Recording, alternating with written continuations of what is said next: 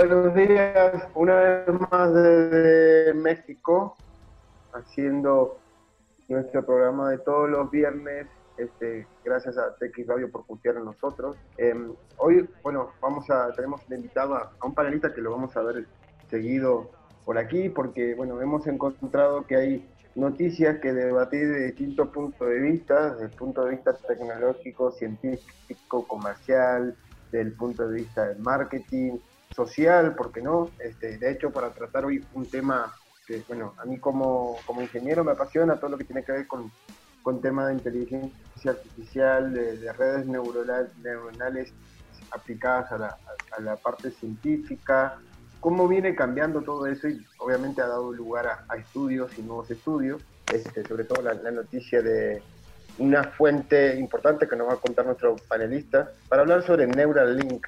Creo que es algo muy, muy interesante que se puede aplicar a varios conceptos.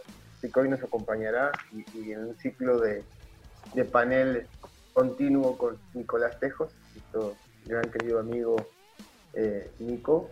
Em, escote para los amigos, así que vamos, vamos al pequeño, al pequeño, no, al gran tema musical que nos ponen y ya volvemos para hablar de Neuralink. Nicolás Tejos, Neula Nico, ¿cómo estás?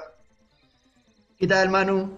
¿Cómo andas? Yo todo bien por aquí, en México. Todo bien, ¿qué, qué tal luce Querétaro el día de hoy? Está lindo, está lindo. Hay sol, llovió hace un par de días, pero desde ayer ya está lindo con sol, está rico, está muy agradable. Qué bueno, qué bueno. Está perfecto para hablar de Neuralink. Eh, bueno, exactamente. ¿Cómo es que se nombra la fuente? Firewire.com. Firewire, sí. Firewire, perfecto. Mi inglés no, es muy bueno, pero... ¿Y qué es esto de Neuralink? La noticia dice ciencia, Neuralink por fin se presentó el día de hoy y es realmente impresionante.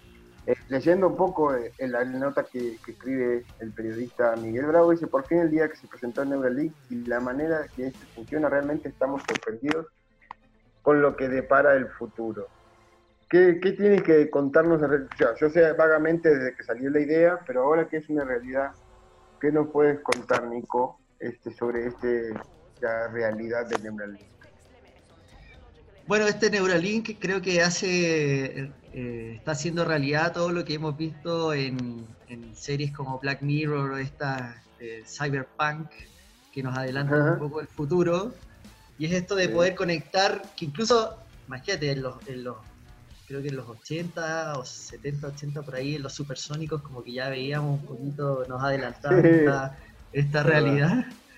Bueno, para los más jóvenes era una serie de, de dibujos animados de gringa de los 70, 80, por ahí.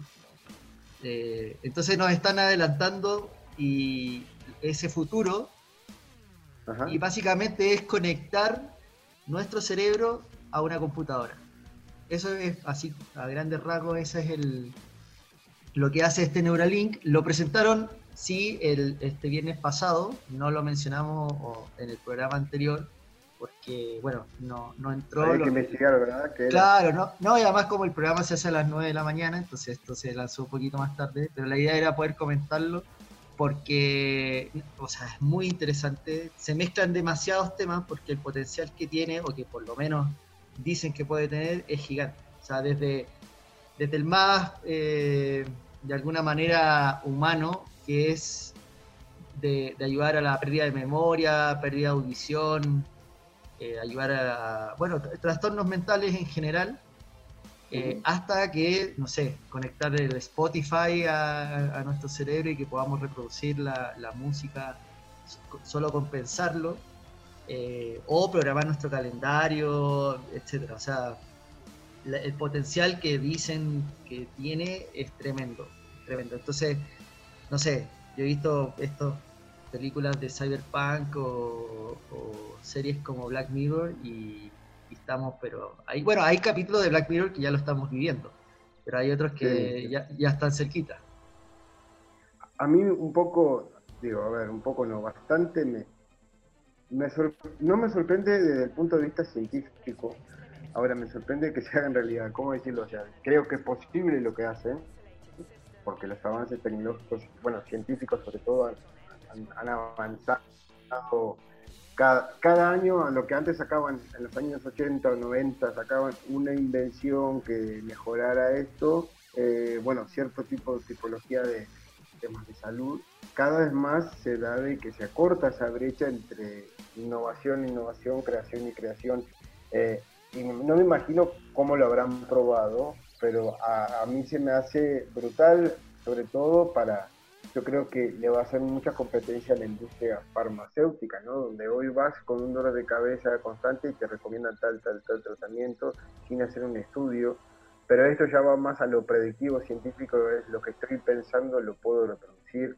Eh, en el caso, por ejemplo, de música o de una película, o, directamente la investigación de los sueños, o lo que se llamaba antes la, la hipnosis como recuperación de, estados mentales.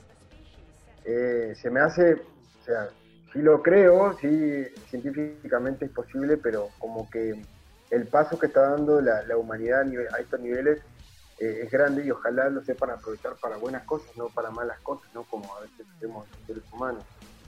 Y, siguiendo con, el tema de la noticia, es, eh, dice, estamos emocionados, o sea, ya la emoción que están haciendo en Neuralink y, y todo lo que incluye eh, la investigación de, problemas de cerebro y de espina dorsal, ceguera, parálisis, depresión. A mí, bueno, la parálisis se, relaciona con algo más físico, pero la ceguera, la depresión, el insomnio, eh, la ansiedad, eh, son cosas que mezclan lo, emocional con lo físico, patológico. Sí. Eh, parece realmente impresionante. ¿A, ¿A, vos qué te parece esto respecto, no solamente a la lesión, tú puedes tener una parálisis por un accidente que tuviste o algo congénito. Pero la parte de, ceguera, perdón, de, ansiedad, de adicciones, de pérdida de memoria, ¿cómo, lo relacionás? A ver, o sea, sin duda que, está genial, pero a la vez, quizá esto más filosófico, no sé, algo más profundo, pero a la vez no, no, nos mala costumbre de alguna manera. Que, que, es como decir, ok, me meto el chip y me curo, en vez de prevenirlo con otros métodos quizás, quizás más naturales, por llamarlo de alguna manera. Pero, bueno, también hay que, hay que considerar que muchas de estas patologías son eh, hereditarias. O sea, hasta por ejemplo la, la, depresión endógena, que ahí, bueno, ahí está más difícil que, por ejemplo, no sé, con, con otros tipos de, de, tratamientos más naturales, si bien puede que, se mejore, pero no, no lo va a erradicar. Eh, entonces, sí, en esos casos creo que, la tecnología puede ayudar eh, y puede ser importante y fundamental el uso de, estos aparatos. Ahora, que, creo que no mencionamos que esto es eh, el creador o el, que está impulsando toda esta tecnología es Elon Musk, de Tesla, de, los cohetes, etcétera. De viajes a la Luna, ¿no? De viajes a, la, Marte, a todos lados. Eh, nada, o sea, tiene un potencial enorme y como tú dices, es una herramienta que, igual que una aplicación, igual que una computadora, igual que muchas otras herramientas, eh, se puede usar para cosas buenas y para cosas malas. La idea es, ojalá, usarlo para la salud, para, que nos ayude eh, a mejorar no solamente a nivel personal, sino que ojalá a nivel sociedad, no sé. Ojalá pensarlo de esa manera. Sí, a ver, yo lo que creo, eh, también, viendo, también ¿cómo decirlo? La parte de, de que dice la nota sobre las preguntas y las respuestas, y viendo la parte del hardware que utilizan, el dispositivo, que es realmente pequeño como una tapita de, gaseosa, el estudio, todo eso, es también la parte de, ser invasivo o no, ¿no? Porque puede llegar hasta la parte más oscura de una persona, ¿no? Este, y ojalá que lo utilicen bien. Eh, y que no lo empiecen, eh, bueno, por más que recibieron la aprobación de la, aprobación de, de la FDA de Estados Unidos, bueno, ¿cuánto demorará en llegar a la CIA, FBI y todos estos? sí, claro. Sí, ¿no? Y hackearlo Y, ahí uno empieza a, pensar en, lo que en lo que uno piensa, valga la redundancia, cuando uno ve esta serie, porque uno dice, bueno, me pueden hackear, me pueden meter informa me pueden borrar la memoria, o me pueden meter eh, pensamientos que no tenía antes, entonces me van a cambiar, qué sé yo, de, pensamiento político, religioso, me van a poder hacer matar a una persona sin que yo lo quiera, qué sé yo, no sé. Ahí uno empieza como a, a pensar en todos esos escenarios, y, pero nada, es que yo creo que pensamos lo mismo cuando se empezaron a masificar las computadoras, cuando se empezaron a masificar los teléfonos, los teléfonos celulares. Siempre pensamos lo mismo. O sea, al final igual nos están hackeando todos los días o de alguna manera nos, se están intrometiendo en nuestra, eh, en nuestra información de una u otra manera. Pero claro, esto quizá un poquito más delicado porque va directo a nuestro cerebro. O sea, lo otro indirectamente también lo hace, o sea, la publicidad y bueno, otras maneras, de alguna manera influyen en, nuestro, nuestras opiniones. Eh, bueno, polémica fue, por ejemplo, la elección, la última elección de Estados Unidos con, con eh, la intervención, bueno, algunos dicen rusa, de Oxford, de esta agencia que, que manipulaba los datos. De alguna manera sí nos afecta, pero esto ya es directo. O sea, va al cerebro, o sea, más directo que eso no sé, no sé qué hay. Sí. A, mí, a mí la, duda, yo, y lo leo, creo que mientras estabas hablando lo volví a leer, eh, lo que me genera es, ¿a dónde va a parar toda esa, toda esa información? Imaginémonos que esto se lo ponen a mil personas en todo el mundo, eso va, está centralizado, ¿quién tiene derecho a esa información? es, es información que quien pone el sensor o, el que le hacen el estudio con Neuralink, quién es el propietario de la información, si la información se globaliza, eh, es parte de una historia clínica, se lo utilizan para casos clínicos, siempre viendo el lado bueno del, de esto. ¿A dónde va a parar todo eso? ¿A dónde la gente va a saber más de vos que vos mismo? Bueno, ya es una realidad. Pero ¿dónde, o sea, buscándole, digamos, haciendo un poco de abogado del diablo, hay muchas interrogantes, ¿no? Por lo menos en el informe eh, y de lo que busqué por ahí, hay muchas interrogantes. Obviamente es clara todo lo que hacen, cómo es el dispositivo, dónde va todo, pero hay una parte que no muestra que es dónde va a parar toda esa información, quién es el propietario, cómo uno acepta el consentimiento o no, eh, cuán invasivo es, si genera alguna contraindicación.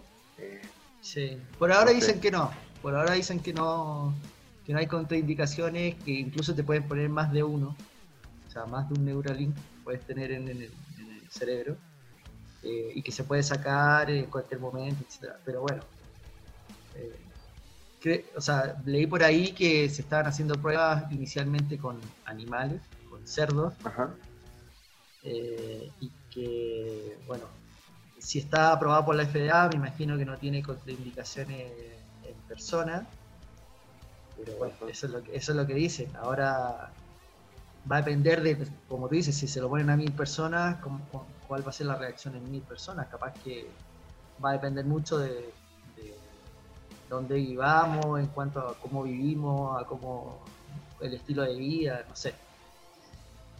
Y, te hago una pregunta, me estoy haciendo yo ahora, una pregunta para, para cerrar con el tema.